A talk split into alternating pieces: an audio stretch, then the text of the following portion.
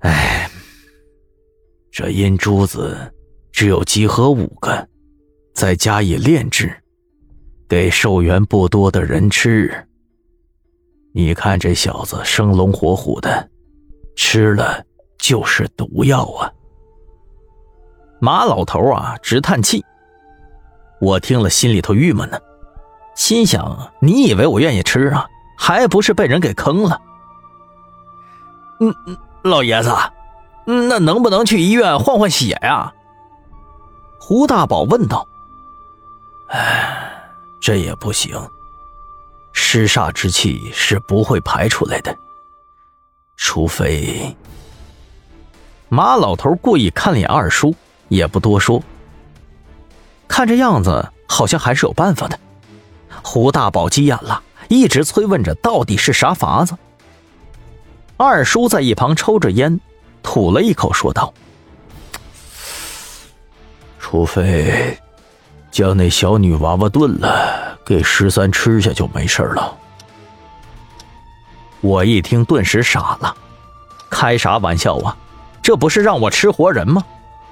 这事儿我是说啥也干不出来呀。实在是太不人道了。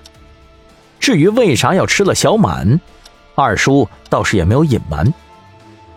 原来呀，小满的身上有八个魂魄，乃是契合猎鬼人的阴门八相，能够克制阴珠子，自然能够破解我身上的毒。不过这个方法太过于残忍了。我想了想，挣扎着苦笑说道：“哎。”别别说了，算了，我就不信邪。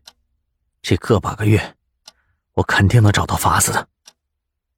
二叔和马老头也没再多说什么，都转身出去了。其实想一想，我这人还是有点懦弱的，没有那么狠心。我摇了摇头，示意胡大宝扶着我坐起来。大宝，小满和陈阿皮呢？呃，那小娃子被你叔给关在屋子里头了。至于陈阿皮，这次真的去下边了。胡大宝回答说道。